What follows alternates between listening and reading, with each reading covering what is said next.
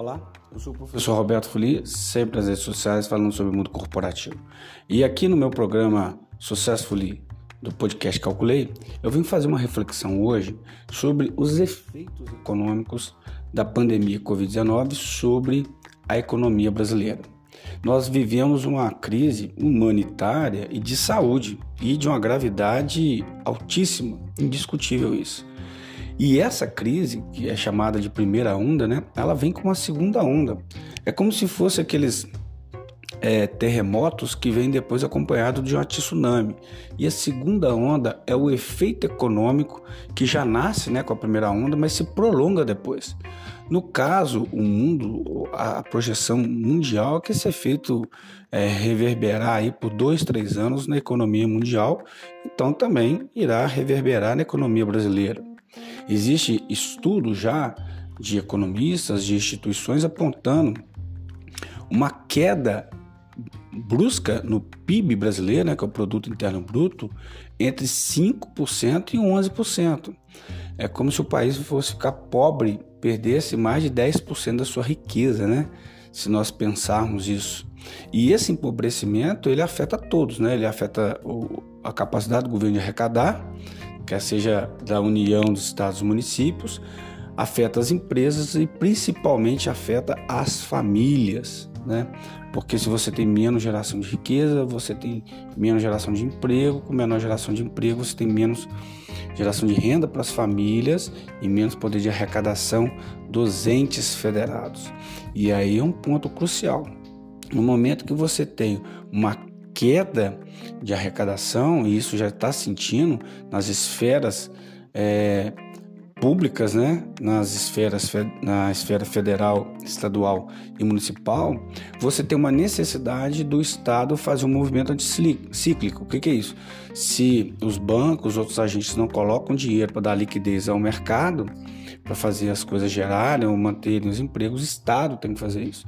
Então ele tem um problema, ele tem uma queda de arrecadação, mas uma necessidade de aumentar gastos, né? Então nós estamos vendo aí é, o orçamento é, orçamento de guerra, que é para enfrentar a pandemia, é, uma série de discussões do Congresso para o governo relaxar aí no controle é, fiscal por causa do, da, da, regra de ouro, teto do gasto e outras é, travas para controlar o orçamento. Por quê? Porque o Brasil, historicamente, ele tem um problema de gastar mais do que arrecada. Tem o orçamento extremamente engessado, já com várias despesas vinculadas a várias fontes de receitas. Então, é, é depois que a despesa entra no orçamento, é difícil sair. Então, o teto do gasto só está subindo. Nós estávamos com uma relação de gastos públicos em torno aí de 75% da capacidade de arrecadação é, do país e provavelmente isso vai passar em muito essa, essa, esse teto. Então é um risco quando o endividamento começa a chegar igual à minha capacidade de arrecadação, dado que eu tenho que pagar as minhas despesas ainda pagar a minha dívida. E aí o que, que acontece?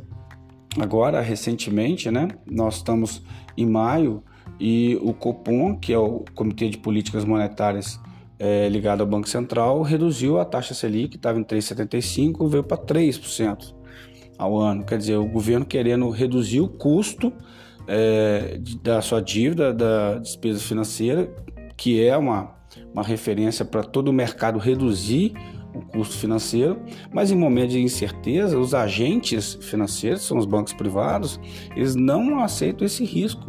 Eles têm aversão ao risco, então eles não emprestam dinheiro a um custo menor. Eles aumentam o custo. E ainda que o governo faça uma força.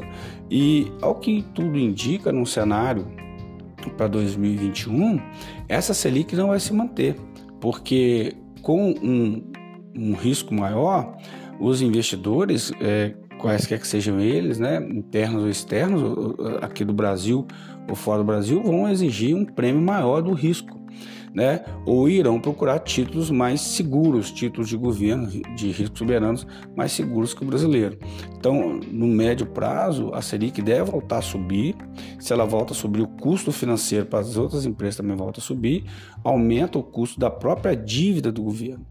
Então, qual que é uma saída?